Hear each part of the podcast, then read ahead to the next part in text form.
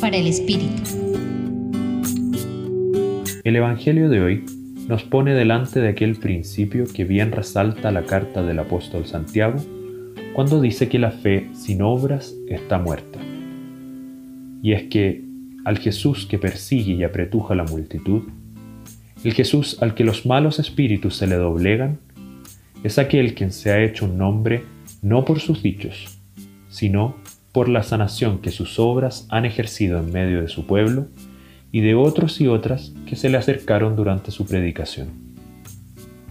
Con Jesús, con su testimonio, todas y todos los que lo seguimos estamos llamados a hacer nuestra fe, a vivir el Evangelio.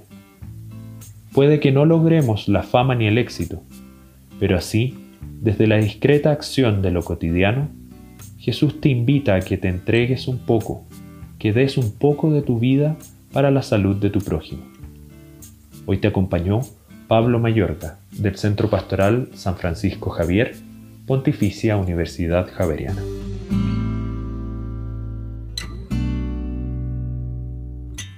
Escucha los bálsamos cada día entrando a la página web del Centro Pastoral y a javerianestereo.com.